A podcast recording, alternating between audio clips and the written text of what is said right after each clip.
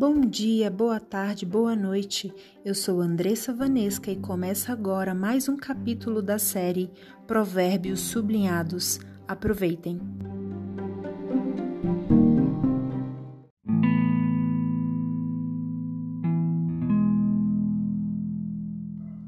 Provérbios capítulo 15. A resposta delicada acalma o furor, mas a palavra dura aumenta a raiva. As palavras do sábio tornam o conhecimento atraente, mas o tolo só diz bobagens. O Senhor Deus vê o que acontece em toda parte. Ele está observando todos, tanto os bons como os maus. As palavras bondosas nos dão vida nova, porém as palavras cruéis desanimam a gente. Quem despreza o que o pai ensina é tolo, mas quem aceita sua correção é sábio. Na casa do homem direito há muita prosperidade mas o lucro dos maus traz dificuldades.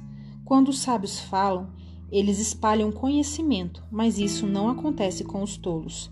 O Senhor detesta os sacrifícios que os maus lhe oferecem, porém se alegra com a oração dos bons.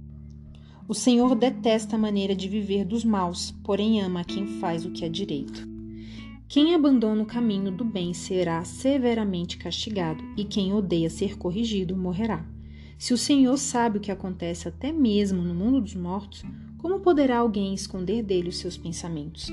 O homem vaidoso não gosta de quem o corrige, ele nunca pede conselhos aos sábios. A alegria embeleza o rosto, mas a tristeza deixa a pessoa abatida.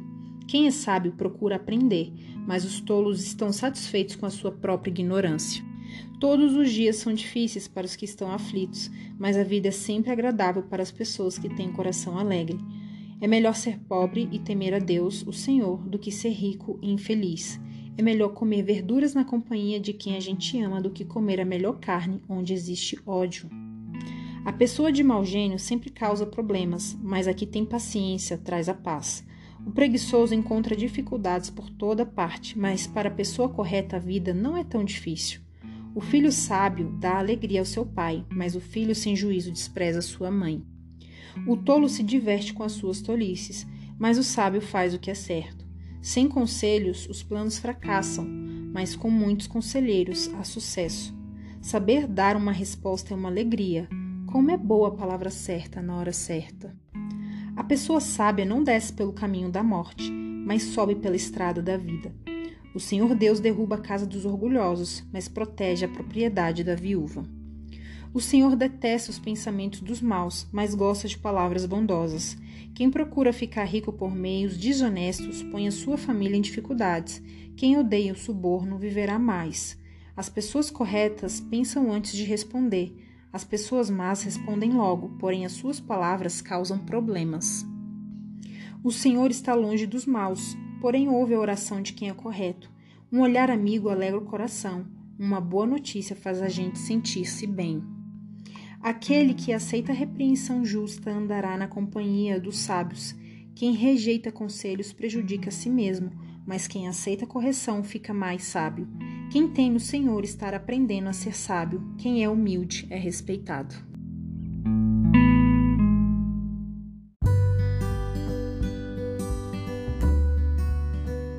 Neste dia, o versículo destaque é o versículo 15, em que se lê: Todos os dias são difíceis para os que estão aflitos, mas a vida é sempre agradável para as pessoas que têm coração alegre. Este versículo traz duas disposições de um coração: uma disposição positiva e uma disposição negativa.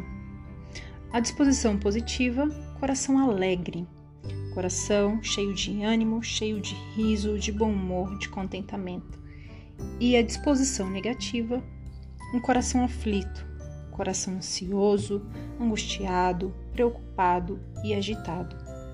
Aqui, mais uma vez, vemos a importância de se ter um ótimo gerenciamento das emoções, um ótimo gerenciamento daquilo que se passa por nossas mentes.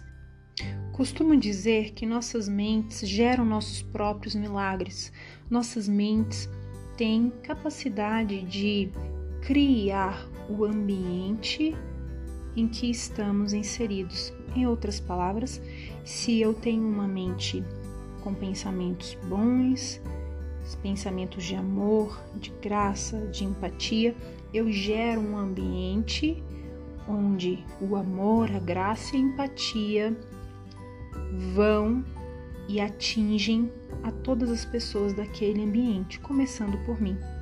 Mas se eu gero dentro de mim um ambiente de aflição, de ansiedade, de preocupação, também esse ambiente flui de dentro de mim para as pessoas que estão à minha volta.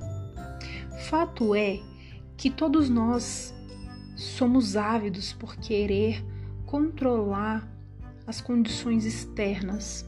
Em outras palavras, queremos controlar principalmente os nossos relacionamentos, a maneira que o outro se comporta em relação a mim, a maneira que o outro doa em relação a mim. Queremos controlar os ambientes em que estamos inseridos. Mas, felizmente ou infelizmente, aí vai depender da sua perspectiva, nós não temos esse poder. O único que tem poder para controlar todas, eu disse todas as situações, é Deus.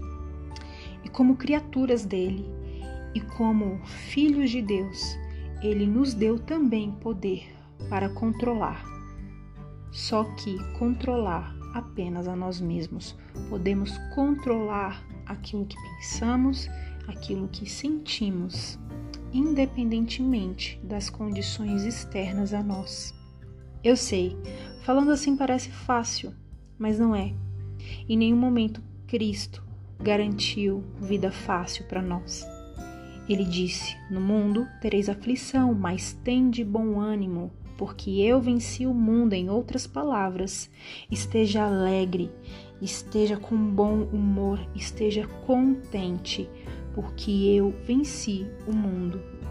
E porque Cristo venceu o mundo, nós também vencemos, porque estamos unidos a Deus por meio de Cristo. Cristo é aquele que une perfeitamente todas as coisas. Cristo demonstrou o amor de Deus por nós quando foi para a cruz.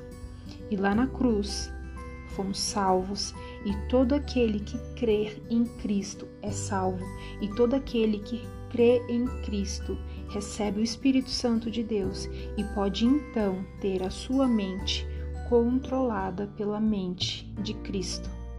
E ter a mente controlada pela mente de Cristo significa comunicar, pensar, sentir e agir da maneira que Cristo faria. Significa ser emocionalmente forte para superar toda e qualquer aflição, porque mais uma vez, no mundo tereis aflição, mas tende bom ânimo, porque eu venci o mundo. Cristo venceu o mundo, e com a mente de Cristo nós também vencemos o mundo e as suas aflições. Então, é desafiador, sim, viver no mundo em que vivemos sem Cristo. Sem Cristo, não temos a mente de Cristo, não temos a orientação do Espírito Santo e, portanto, temos dias difíceis, temos coração aflito e dias difíceis.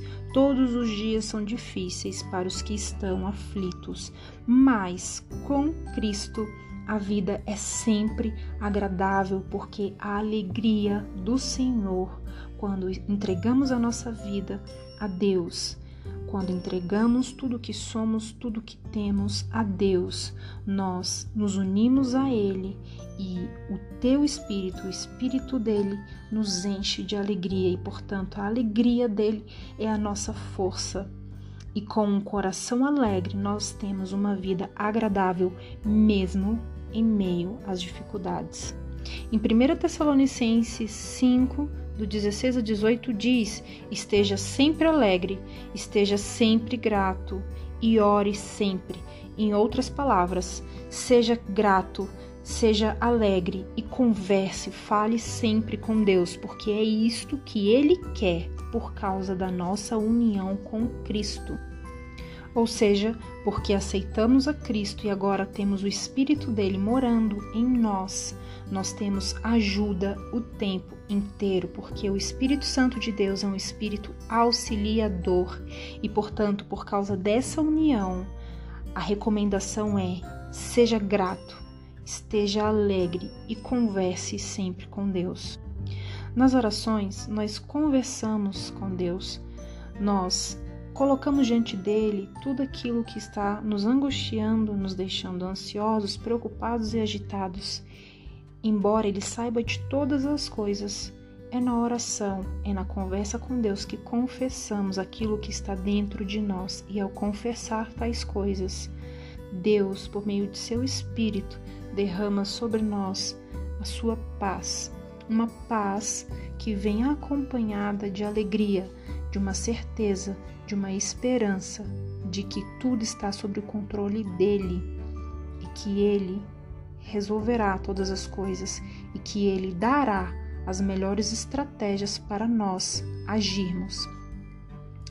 E também, por meio dessa união com Cristo, nós recebemos então um espírito de gratidão. O Espírito Santo de Deus é o espírito que se move em nós e que nos permite ser gratos, gratos por tudo aquilo que já recebemos de Deus e gratos por tudo aquilo que Ele fará em nossas vidas. E aí, a escolha é sua. O que você quer? Quer ter dias difíceis mantendo um coração aflito, um ambiente emocional de aflição dentro de si e transbordando esse ambiente de aflição à sua volta?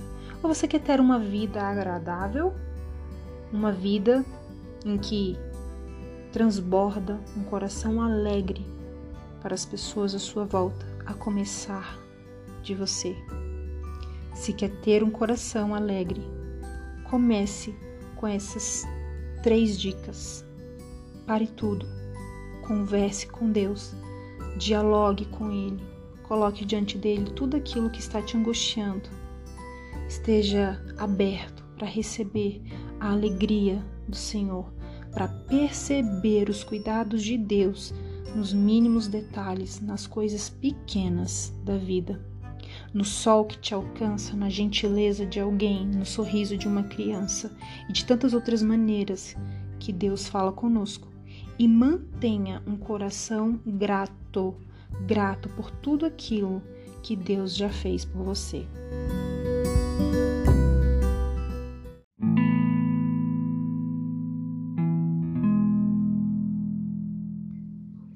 Fez sentido para você essa reflexão? Se sim, já começa agradecendo a Deus por ter tido o privilégio de ouvir essa reflexão.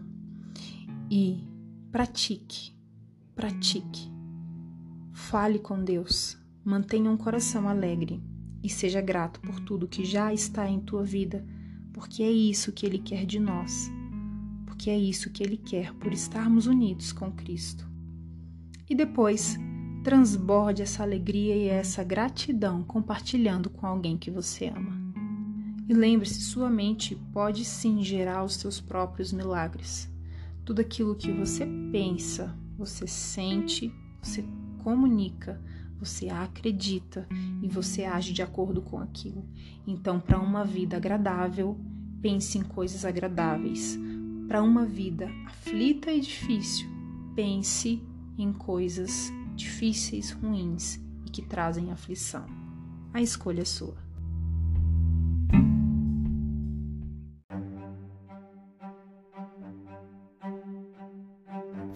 Você acabou de ouvir Provérbios Sublinhados.